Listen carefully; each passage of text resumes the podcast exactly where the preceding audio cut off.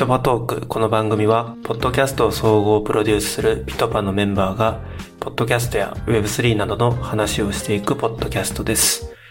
今回は、ピトパ代表の石部と、ピトパ元社員の今泉でお送りします。えー今回のテーマは、杯がこのキャリアにどのような影響を与えるのかです。で、まあ、杯、そもそも何かっていう話なんですけど、まあ杯っていうサービスは、会社から個人にキャリア証明書を発行しますというサービスですと。キャリア証明書何かっていうと、えっ、と、その人が、えーその会社でどういう仕事をして、どういう功績を収めたのかっていうものを書いたような証明書で、で、これが署名、電子署名がついているので、内容が改ざんできないような機能が、えーついているようなサービスになります。で、今回、この証明書を今泉さんに発行したっていう話の文脈なんですけど、まずあの、今泉さんの簡単な経歴をちょっと喋っていただいてもよろしいですか？はい、そうですね。私はもともとラジオが好きで、キャリアの軸はラジオなんですけども、なかなか大学の時の就活ラジオに行けなくて、ちょっといろんな遠回りをして、やっとラジオ局に行けて、で、ラジオ局に入って6年ぐらい働いてたんですけど、まあちょっとこのまま中にいてもなかなかラジオを押し上げるのが難しそうだなっていうのを実感したので、ちょっと一回ラジオを外から離れて見たり携わってみようっていうところで退職しまして、その時にあの、ポッドキャストが今後多分ラジオ局重要なコンテンツになるのかなと思って、で、その時にピトパを見つけて、ピトパにジョインして1年ほど働いておりました。で、今、ピトパ辞めた後、どういう系のお仕事をしてるんですか？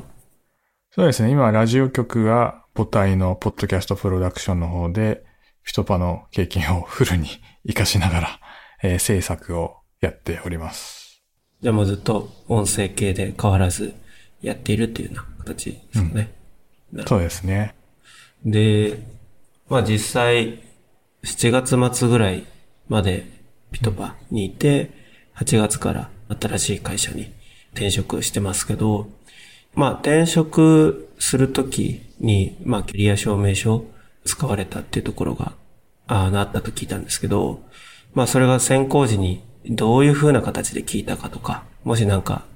感じたことがあれば教えてほしいです。はい、そうですね。まあ何社か受けたうちの中で、ピトパーと関わりのあるラジオ局さんだったり、制作会社さんにも、ピトパーというか石部さんのご紹介で受けさせてもらったところがあったんですけど、まあそういうところでは実際に発行してもらった杯を見てもらって、で、興味を持ってもらった会社さんに面接に行ったっていうところがありまして、なのである程度面接の段階でやってきたこと、経験だったりスキルだったりを評価してもらった上で面接に挑めたなっていうのがあったので、面接がすごい話しやすかったっていうのはありますね。なるほど。ただなんかその自分で書く職歴もまああるわけじゃないですか。現状のうん。選考だとかだと。そことなんか変わったところというか、違ったなっていうところってなんかありましたか？そうですね。やっぱりその、持ってないっていうんですかね。職歴とかって、まあ、いた会社とかは漏れないですけど、やってきたこととかって皆さんちょっと、まあ嘘はついてないとは思うんですが、まあ誇張して書いたりすることがあるかなとは思うんですが、そういうのがもう会社オフィシャルの経験だったり、実績なので、本当にちゃんとこういうことをやってきた人なんだっていうのを担保されてるっていうのがやっぱ杯のいいところで、職務経歴書だとやっぱ自分で変なしどうにでも書けてしまうので、そこが違いだったのかなとは思いますね。なるほど。なるほどまあ、あとあれですよね。自分でこれぐらい成果出しましたってめちゃくちゃ書いてる人より、うんなんか他者から認められてるっていうのもなんか、また違った価値ですよね。本当なんだ、みたいな。それ大きいですね。あと、職務経歴書逆に、こんなにガツガツ書いちゃっていいのかなって思う方もいらっしゃると思うんで、あえて書かない人とかもいるかなと思うんですけど、杯の場合はそれがもう会社が発行してる実績なので、なんか自分でガツガツ書くっていうよりも、会社を通してっていうので、やっぱりそこは実績も伝えやすいのかなとは思いますね。リアルな実績として。うんうん。なんかその、選考以外でもなんか、良さそうだみたいなのあります、うん利用用途として。あこれちょっと意外なんですけど、今の会社に入社した時に気づいたんですけど、入社した時にその杯を、まあ、会社全体に私こういう人ですっていう自己紹介と一緒に展開することができたら、より自分のことを知ってもらえたのかなと思いましたね。うんうん。 Slack とかで、まあ、自己紹介ページ、なんか新しく入ってきたうん。人ページとかがあって、そこで過去の経歴これですみたいな。うん。すると確かになんか、信頼しやすいなっていう。全く喋ったことないけど、あうんあ、こう認められてんだっていうのはなんか確かにありそうだなって今聞いてて思いましたね。そうですよね。やっぱ、面接をね、してくださった方々はある程度自分のことを知ってもらえてるのかなと思うんですけど、まあそれ以外の方々には、あの人どういうことしてきた人で、どういうことできる人だっていうのが理解されてないはずなので、それを杯を通して、で、どうしても自分の職務経歴書とかってそういうところに 貼っつけづらいので、なんかカジュアルな感じで杯を通して自分を知ってもらえたら、入社した後もなんかスムーズに仕事ができるのかなって思いました。確かに。なんか自分で書きまくった職歴をバーンって貼ると、なんだこいつって確かになりそうで すね。ただありますね。それが、一応まあ、第三者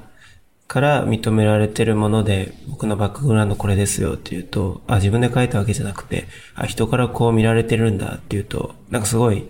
信頼しやすいなっていうのは確かに思いましたね。だからオンボーディングに使えるっていうのは、うん。なんか一個新しい価値かもしれないですね。ああ。確かに。でなんか、副業っていうかフリーランスの人とか良さそうですね。これは。うん。そうですね。なんかいろんなところで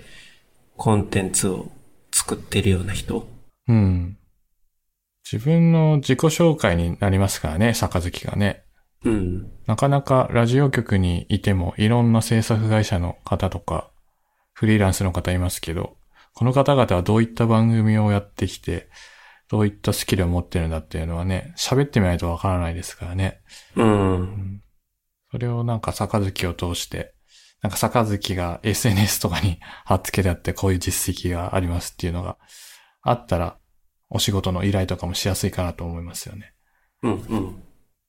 なんか実際、まあさっきそのフリーランスの人とかもありましたけど、なんかこういった人材に杯合うんじゃないかみたいな、もらってみて思ったこととかあります？ああ。そうですね。やっぱり私は音声コンテンツの制作の視点になってしまうんですけど、まあ、制作会社のスタッフの方とかすごいいいのかなって思いますね。うん。っていうのも、制作会社って、あの、まあ、どういった番組やってきたっていう実績をその会社のホームページとかに掲載したりはするんですけど、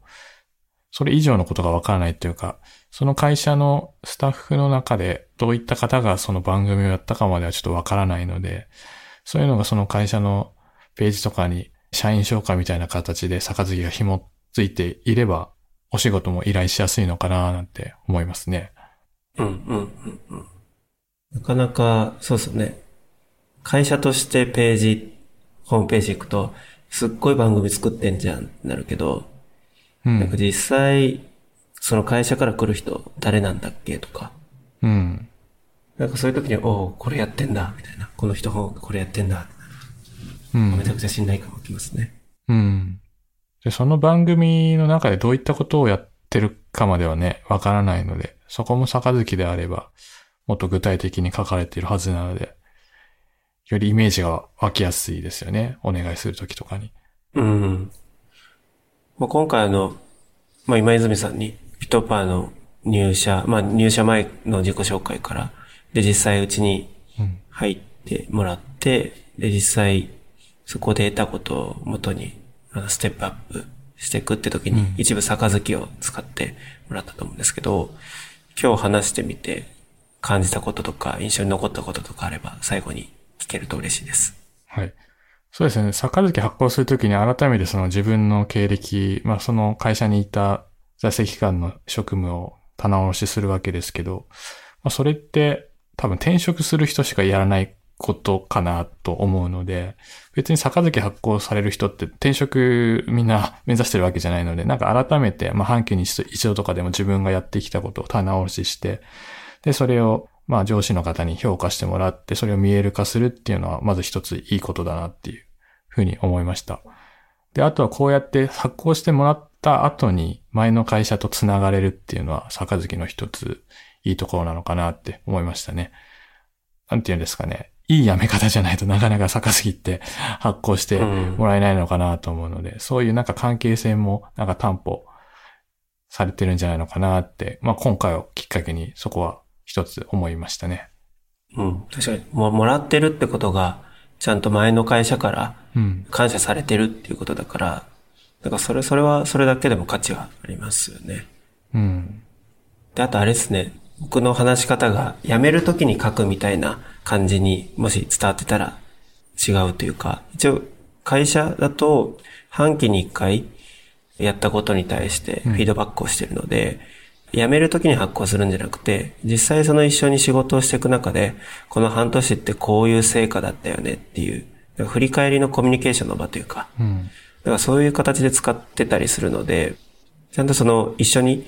振り返ってもっと新しいことやっていきましょうとか、そういうワンワン的な形で使うツールってところも改めて補足させていただきます。作家好きはね、上司の方のコメントが書いてあるので、それを読むのもなんか一つ嬉しいというか、あ、こういうふうに思ってくださってたんだっていうのはね、理解する機会にもなるので、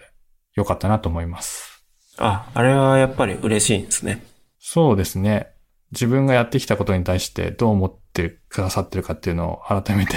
知る機会になるので、なかなかね、口じゃ伝えづらいことも、こういう機会だからこそ書いてくださることもあると思うので、コミュニケーションのツールとしてもいいのかなと思いましたね。うん。まあ僕も今日今泉さんと喋って、やっぱ感じたところで言うと、実際今、あの弊社の社員ではなくなってますけど、まあ発行すること自体、やっぱり感謝があったので発行したっていうところで、まあそれが今泉さんにも伝わっていて、で、こうやって転職してから会うのが今日初めてなんですけど、うん、もうこうやってなんか辞めても関係性作れてるっていうのは、なんかすごいいいきっかけを杯通して作れたなと思ってるので、そういう会社としての関係はなくなったとしても、ちょっと薄く長くあの、関係性を作れるっていう意味でも、すごいいい価値を出してるんだろうなと思ったし、で実際なんか僕自身も、杯の価値って機械を作るってところまでだけなのかなと思ったら、さっきの今泉さんの話で、入った後の今まで何やってきたかってところの証明とシェアが使えるので、入ってからよりスムーズにその組織に定着していくってところにも使えるって話を聞いて、あ、意外にそういうとこも使えるんだってところを感じれたっていうのは、すごい今日話してて勉強になったところだったので、まあそこを踏まえて、より杯としていいプロダクト設計どうやっていくのかってところに役立てたいなっていうふうに感じました。今後もこの番組ではピトパのメンバーが回ごとに代わり登場します。今回の放送を聞いてピトパに興味を持った方は概要欄のリンクからアクセスしてください。これまで制作してきた番組一覧、えー、ポッドキャスト制作のナレッジブログ、採用情報を見ることができます。よろしくお願いします。今回の相手はピトパ代表の石部とピトパ元社員の今泉でした。